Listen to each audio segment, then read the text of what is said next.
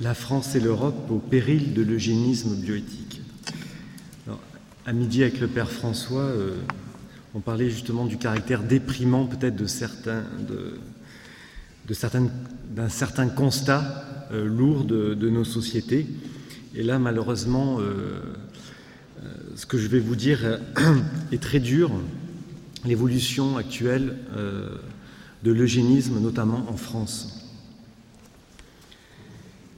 Vous savez, après la controverse du, Téléthon, euh, un des aspects, il y avait la recherche sur l'embryon, il y avait aussi justement l'eugénisme, la sélection des embryons. Et au tout début de la polémique, euh, vraiment, les journalistes ne comprenaient pas qu'on puisse utiliser le terme d'eugénisme. Euh, voilà, c'était incompréhensible. Et quelques mois après, un journaliste honnête, Jean Yvenot, qui est travaillait à cette époque euh, au, Monde, interroge Didier Sicard, le président du comité national d'éthique euh, de l'époque. Et donc il lui demande un petit peu d'analyser ce terme, euh, il part du Téléthon, et il s'attend à une interview assez classique. Et Didier Sicard lui répond Osons le dire, la France construit pas à pas une politique de santé qui flirte de plus en plus avec l'eugénisme. Je suis persuadé que si la France avait été confrontée à l'occasion d'un régime nazi à des pratiques eugénistes similaires, elle répugnerait aujourd'hui à s'engager sur une pente particulièrement dangereuse. La vérité centrale est que l'essentiel de l'activité du dépistage prénatal vise à la suppression et non pas au traitement. Ainsi, ce dépistage renvoie à une perspective terrifiante celle de l'éradication. Et c'est certainement pour sa liberté de parole que, alors c'était deux mois avant qu'il laisse le siège de la présidence du CCNE qu'il a pu se permettre ce discours qui a vraiment ébranlé euh, la bioéthique française. Didier Sicard était justement un des intervenants euh, au colloque euh, de l'Académie pontificale pour la vie sur le thème de l'eugénisme. Il a fait d'ailleurs une intervention très très dure contre la France à ce moment-là je ne vous, cite pas les. Père Bernard a cité presque tout le discours de Benoît XVI. Sur, euh, je vous invite vraiment à le lire euh, en entier, hein, ce discours donc, d'il y a quelques mois euh, sur le thème de l'eugénisme. C'est un des grands thèmes maintenant de réflexion de l'Église vers la fin du pontificat de Jean-Paul II, et Benoît XVI s'est exprimé à trois reprises sur ce thème les propos du professeur Sicard tranchent vraiment avec la réalité de l'article 16.4 du Code civil, euh, qui est censé bannir l'eugénisme de notre société. Toute pratique eugénique tendant à l'organisation de la sélection des personnes est interdite en France. Et plusieurs observateurs ont noté que la, fulgurance du, du, discours de Didier Sicard a contraint en quelque sorte le Premier ministre François Fillon a demandé il y a un an au Conseil d'État un examen approfondi, je cite, des activités d'assistance médicale à la procréation, en particulier le diagnostic prénatal, ajoutant que les dispositions encadrant ces pratiques garantissent-elles effectivement une application du principe qui prohibe toute pratique eugénique. Donc vous voyez, euh, les plus hautes autorités politiques étaient ébranlées par les révélations depuis euh, finalement trois ans, à la fois par l'Église et par des, personnalités comme le professeur Sicard. Les yeux s'ouvriraient-ils enfin? Et dans le rapport qu'il a en tout cas rendu le 6 mai dernier, le Conseil d'État a reconnu pour la première fois que l'eugénisme peut être non seulement le fruit d'une politique délibérément menée par un État, mais également le résultat collectif d'une somme de décisions individuelles convergentes. Et certaines statistiques rendent compte aujourd'hui en France de l'existence justement de cette pratique individuelle d'élimination presque systématique. 96% des enfants trisomiques 21 dépistés sont avortés. Et ce chiffre, la, la haute juridiction le mentionne noir sur blanc pour la première fois. 92% des cas de trisomie sont détectés contre 70% dans la moyenne européenne. Et parmi ces 92%, 96 sont donc avortés. Et même l'ancien ministre de la Santé, Jean-François Mattei, dans un entretien exceptionnel qu'il a donné à l'hebdomadaire Famille chrétienne il y a quelques semaines, disait Il existe en France un eugénisme de masse. Cet eugénisme n'est cependant pas exclusivement la conséquence d'une multitude de choix privés et individuels.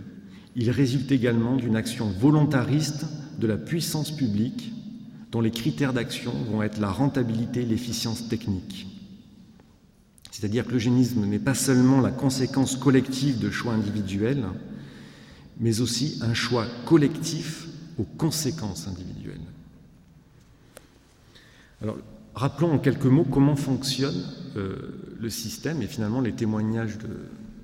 Moi, je, prends de la hauteur, hein, je décris le système, je ne rentre pas dans la souffrance des couples ou le vécu existentiel hein, de chacun, euh, mais finalement les, deux façons d'aborder le sujet se rejoignent.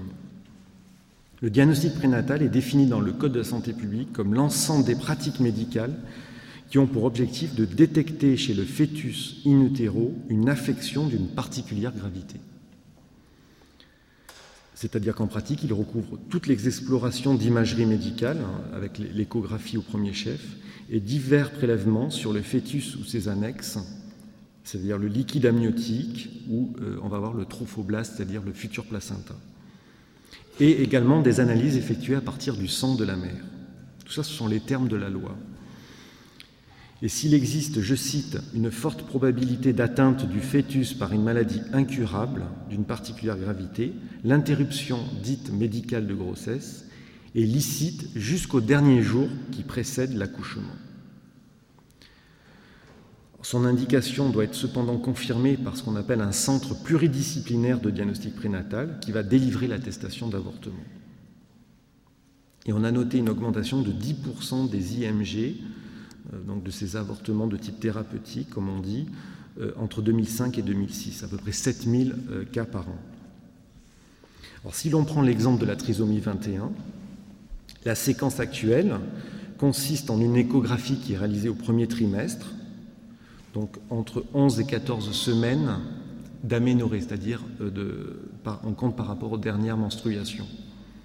Et on va mesurer ce qu'on appelle, ce qu'a dit ce matin euh, Cyril, je crois, la, clarté nucale, c'est-à-dire un, œdème qui est normalement présent dans, le cou du, du, bébé à cet âge de la grossesse. Et s'il y a une épaisseur trop élevée, il y a un risque accru de trisomie 21 ou d'autres types de pathologies.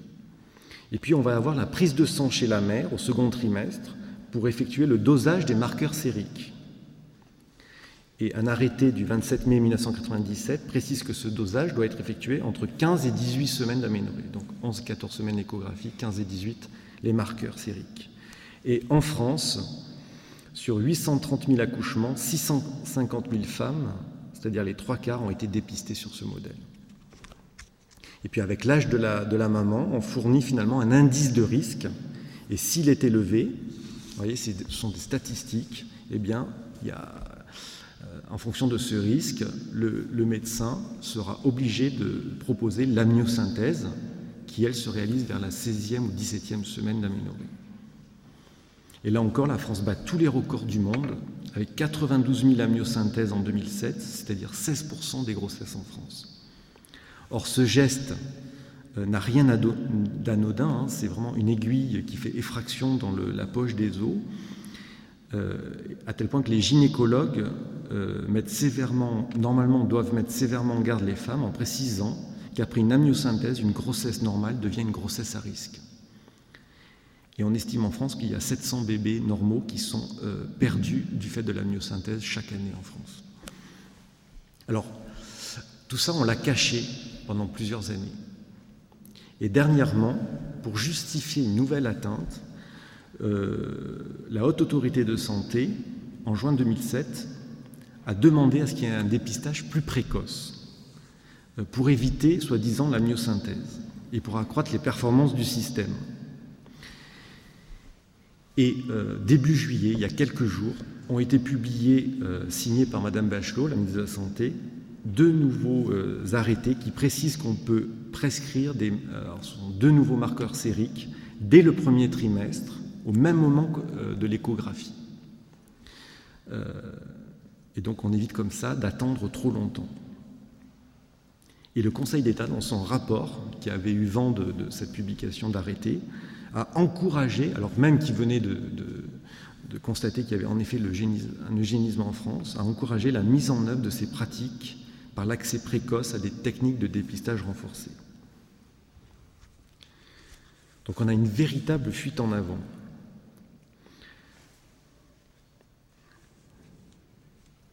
Et on a donc déplacé finalement euh, le couple échographie-marqueur sérique tout au premier trimestre de la grossesse. Or, le dépistage n'est qu'un calcul de risque. Si le risque est faible, il n'écartera pas totalement la possibilité pour l'enfant d'être atteint. Et si le risque est élevé, il faudra quand même avoir une confirmation diagnostique. Or, et c'est Jean-Marie Méné, le président de la Fondation de Jeunes, qui l'a expliqué aux députés et qui a vraiment dévoilé la manipulation, au premier trimestre de la grossesse, la myosynthèse n'est pas possible. Je vous ai dit que c'est plus tard au second trimestre. Il faut faire ce qu'on appelle une ponction du trophoblast, donc du futur placenta. Or, le risque de perte de bébé est deux fois plus élevé qu'avec une amyosynthèse. C'est-à-dire qu'en réalité, la baisse escomptée du nombre d'amyosynthèses sera compensée par l'augmentation de celui des biopsies du trophoblast. Et le nombre de grossesses perdues sera presque identique. Le Conseil d'État dit en dépistant précocement, euh, il y aura un impact psychologique chez la femme. C'est évidemment euh, faux. Euh, le nouveau dispositif va engendrer encore plus d'angoisse, puisque les femmes vont subir ce harcèlement du dépistage de la trisomie 21 encore plus tôt dans la grossesse. Et le dispositif apportera deux inquiétudes nouvelles. Euh, soit elles devront atteindre la myosynthèse, mais elles vivront avec cette angoisse, soit elles vont euh, choisir la biopsie du, futur placenta, mais qui est tellement risquée euh, qu'il y aura ce risque de perte de l'enfant très important.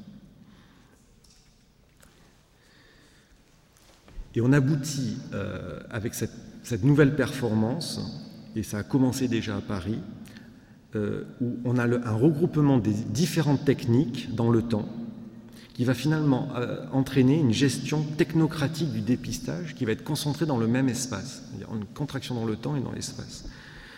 On peut parler d'espace-temps eugénique.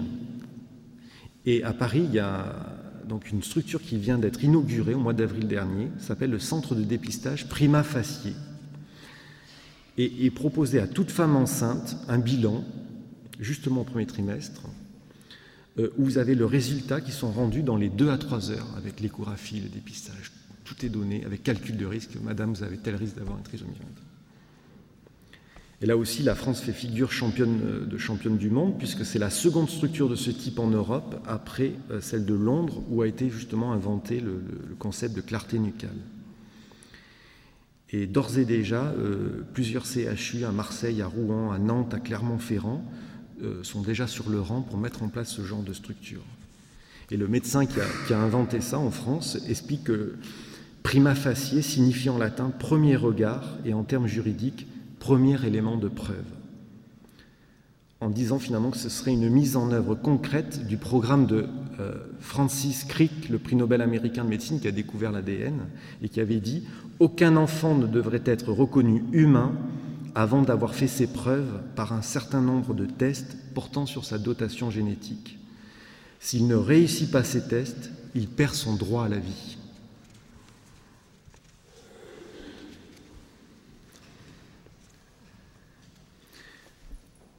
Alors la Fondation Lejeune a, a critiqué très sévèrement cette, cette, évolution en parlant du one day test, hein, donc en un jour vous avez tous les résultats. Euh, d'autant qu'une euh, étude de l'INSERM a montré qu'en France, les femmes n'étaient pas informées des, conséquences de leurs euh, décisions. donc le chercheur, la directrice de recherche qui a, mené cette étude, Valérie Serror, moi je l'ai appelée pour discuter avec elle de son étude, où elle montre que les, médecins n'expliquent rien, que les femmes euh, sont soumises finalement à cette pression du dépistage, sans savoir qu'à un moment donné, c'est vers l'avortement qu'on les conduit. Son étude a, été très peu commentée, elle est restée dans le silence, il y a très peu de médias qui se sont intéressés. Et euh, on lui a envoyé plusieurs articles de ce, regard de l'Église hein, sur l'eugénisme, en disant qu'elle le partageait, mais qu'elle ne pouvait pas s'exprimer comme ça, que c'était... Euh, euh, même si c'était ça la réalité. Et vous avez, pour ceux qui ont été encore attentifs, pourquoi je vous ai donné toutes ces semaines les dates d'échographie, marqueurs sériques, etc. En France, la période légale de l'IVG, c'est la 14e semaine d'aménorrhée depuis la loi euh, Aubry du 4 juillet 2001. Or, la femme pourra avoir le résultat de ces tests dans le, délai légal de l'IVG. Il n'y aura même plus besoin de demander justement l'expertise d'un centre pluridisciplinaire de diagnostic prénatal. Avec un simple calcul de risque, elle pourra demander en toute légalité euh, un avortement euh, sans qu'il y ait un collège de médecins qui se prononce là-dessus. Donc on aboutit vraiment à un eugénisme de convenance qui est maintenant en place, je vous dis, avec cet arrêté du début juillet. Et même ces nouveaux tests pourraient être bientôt euh, obsolètes. Euh, des chercheurs américains de l'équipe de, l'université de Stanford affirment avoir révolutionné le dépistage de la trisomie 21 en, en fondant leur, leur technique sur l'analyse de l'ADN fœtal circulant. Donc une simple prise de sang chez la mère. Euh, ils amplifient l'ADN et ils disent qu'ils ont comme ça un diagnostic quasi à 100% euh, du risque de trisomie 21. Euh, alors quand sur le génisme, on a essayé de mettre en place, pareil, un débat avec un député qui s'appelle Jean-Sébastien Vialat, qui est un député du Var et qui est qui est l'auteur du rapport de l'Office parlementaire des choix scientifiques, un des rapports qui s'accumulent pour la révision de la loi de bioéthique. Et donc on lui a parlé de tous ces tests. Lui-même est biologiste, il, est, donc ça, il a été quand même assez marqué. Et euh, depuis, à l'Assemblée nationale, il y a eu plusieurs questions euh, de lui-même ou de Leonetti sur euh, justement ces tests. Pourquoi? Parce qu'en France, euh, à l'hôpital Necker Enfants Malades, et il y a une unité d'INSERM qui travaille avec, ils ont essayé de faire la même chose que les Américains avec une simple prise de sang. Ils affirment euh, avoir 100% euh, de, de diagnostic sur la trisomie 21 sans erreur. Et interroger un médecin, qui, une gynécologue qui, qui réfléchissait sur ce thème par Jean Leonetti, euh, quand il lui a demandé Mais est-ce que si on mettait en place ce test en France, est-ce que vous pensez qu'on tomberait dans, dans l'eugénisme? Elle lui a répondu d'abord qu'on y était, euh, que de toute façon tout le monde est content de ce système, et que si un test comme ça devait sortir, évidemment, euh, ce serait du, du pain béni pour l'industrie pharmaceutique et que les Français répondraient massivement.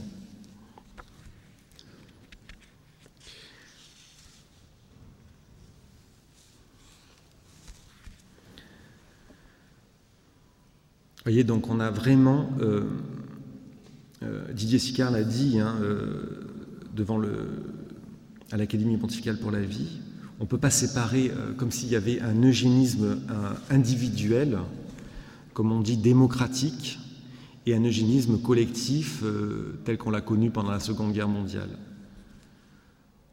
Il y a bien, dit-il, une politique de santé publique le résultat est que par son caractère systématique, sa prise en charge collective par l'intermédiaire de l'assurance maladie, se dessine peu à peu le projet d'une naissance sans handicap prévisible.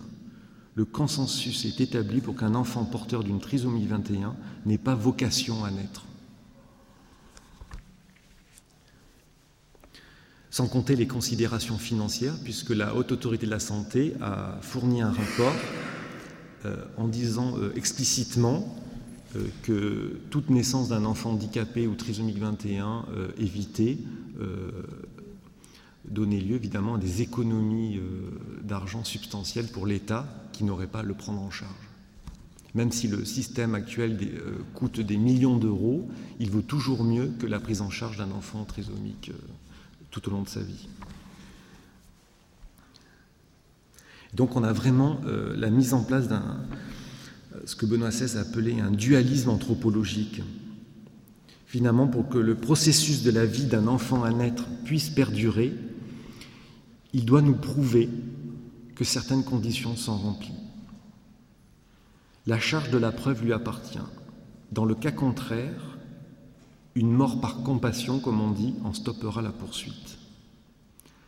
Nous vivons vraiment cette époque où la vie de l'être humain ne vaut pas forcément en elle-même. Il existe des degrés que la science ou le contexte culturel définissent et qui rendent cette vie plus ou moins acceptable, voire franchement indésirable. il y a une opposition entre la vie considérée en elle-même, euh, la vie biologique, et puis la, vie vécue par le sujet, celle qui est personnelle. Et on dissocie ces deux, ces deux vies au nom de l'utilitarisme, on les fait rentrer en conflit, et donc on est prêt à supprimer cette vie euh, biologique pour qu'elle n'entrave pas la future vie personnelle de, des parents, de la société ou de, l'enfant lui-même. Et c'est même plus une liberté, c'est presque euh, une obligation. D'où les pressions hein, dont, ce matin euh, on a eu les témoignages. Dignitas Personae, au numéro 22,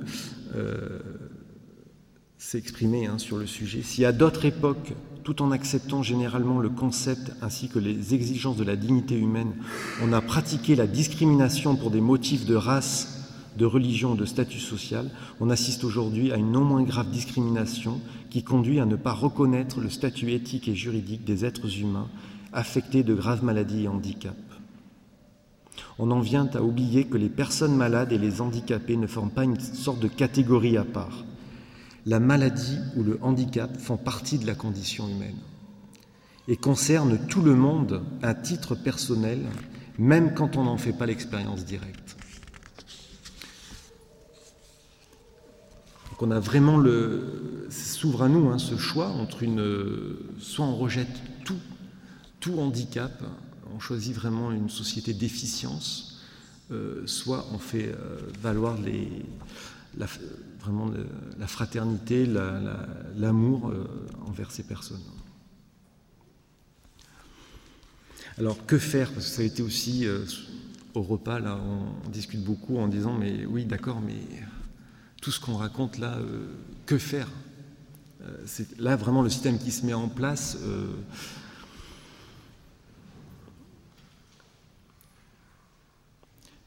Il y a quelques petits points d'appui, mais c'est même pas sûr que le législateur en tienne compte, parce que autant il a pris en compte, on l'a vu, euh, nous, dans le diocèse, par les débats organisés, et on le voit à l'Assemblée nationale, il y a vraiment cette euh, prise en considération de l'eugénisme, et je pense que c'est vraiment l'Église, hein, parce que ça fait, elle a dix ans d'avance sur ce thème-là, que enfin euh, discuté. et en même temps, aucune solution n'est avancée. Et au contraire, hein, le Conseil d'État, comme je vous dis, euh, il constate, mais il soutient le, ministère de la Santé pour toujours plus d'eugénisme. Un point qui aurait été très important, c'est rendre de la liberté aux médecins, parce qu'ils sont contraints de, euh, par voie réglementaire de proposer euh, les marqueurs sériques, la myosynthèse, etc. Ils sont contraints. S'ils ne le font pas, c'est une faute. donc ils n'ont même pas la liberté de conscience sur ces, sur ces sujets. Et c'est pour cela que le système s'est judiciarisé à l'extrême, puisqu'il a fait euh, basculer la pratique du médecin dans une logique d'obligation de résultat, alors que la déontologie médicale a toujours été basée sur l'obligation de moyens et de soins. Donc là, il doit tout mettre en œuvre pour dépister. Et en cas d'erreur, le spécialiste de la grossesse et de la naissance, l'obstétricien, est passif des tribunaux. D'où les primes d'assurance qui sont à plusieurs centaines de milliers d'euros pour un, gynécologue aujourd'hui. D'autre part, je vous ai cité le chiffre des, IMG en France, 6700 à peu près. Or, le rapport de l'Agence de la biomédecine euh, montre qu'il y, y, a eu 400 cas, alors que les couples avaient l'attestation euh, d'interruption médicale de grossesse, ils ont poursuivi la grossesse. Et ce qu'on a proposé, c'est de donner la voix à ces personnes. Qui, euh, sont-elles? Pourquoi ont-elles finalement accepté de, de, donner naissance à, ces enfants? Euh, Pourquoi on ne leur donne pas la parole pour témoigner de l'accueil de, la vie? Euh, Et pourquoi on n'organiserait pas au sein des services concernés justement des rencontres quand il y a l'annonce d'un mauvais diagnostic? Entre des familles éprouvées par cette mauvaise nouvelle et des familles qui ont accueilli euh, justement la vie handicapée. mais ça, ce serait remettre en cause le, droit à l'autodisposition de, euh, de la vie affaiblie. Et puis le président de la Fondation Lejeune propose que, puisque le, système coûte des millions d'euros à l'ensemble des Français, euh, eh bien que soit prélevée une taxe pour qui est une recherche à visée thérapeutique sur ces maladies-là, et en particulier la trisomie 21, puisque vous savez que l'État ne finance rien en matière de recherche sur la trisomie 21.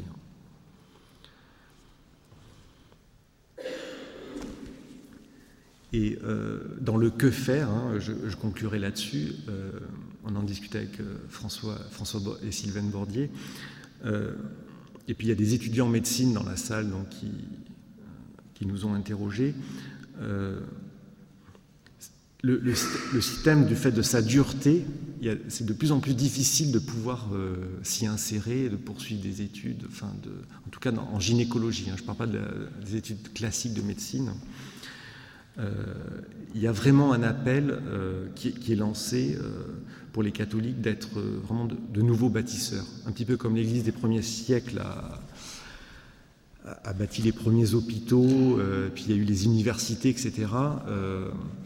de, eh bien, de redonner toutes ces lettres de noblesse à, l'accompagnement de la naissance, de la grossesse, etc. Que des, gynécologues catholiques se mettent ensemble et fondent des structures euh, qui, qui, soit capable de vraiment de se mettre en retrait, hein, voyez, de, de, tout ceci. Non pas pour se replier pour soi-même, mais au contraire pour être un phare, euh, pour, euh, pour témoigner, pour montrer qu'il existe autre chose. Hein. Les catholiques ou pas, les, les, couples qui sont confrontés à, à vraiment cette armada de dépistage sont complètement désemparés.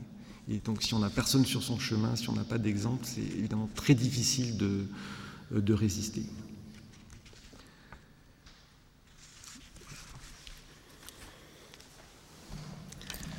Alors merci. Merci Pierre-Olivier. Si vous voulez applaudir, applaudissez.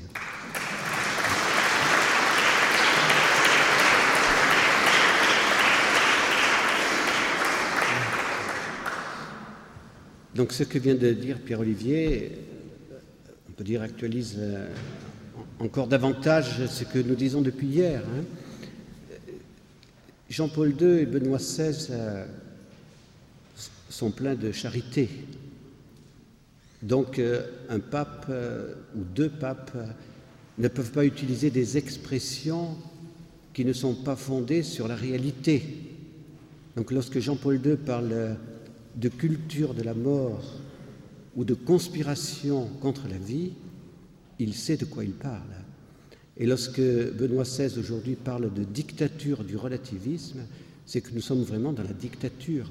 Et là, ce qu'a dit Pierre Olivier avec le Conseil d'État nous montre les contradictions, car on voit, on voit que l'eugénisme existe et on agit contre la vérité.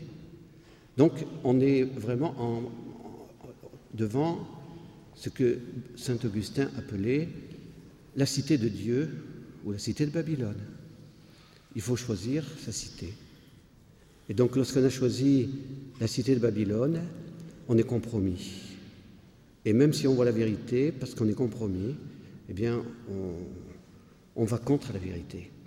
Donc, euh, euh, c'est un acte courageux qui est demandé. Je pense que le testament que je vous ai lu tout à l'heure l'homélie de, Jean-Paul II est, très frappant. Donc, ce, livre euh, est très simple à lire. Hein, pendant les vacances, prenez le temps de lire. Et donc, Jean-Paul II l'a bien vu, on n'a pas deux solutions il faut avoir le courage de la vérité. On ne doit pas baisser la tête devant un dictateur, même si on est martyr.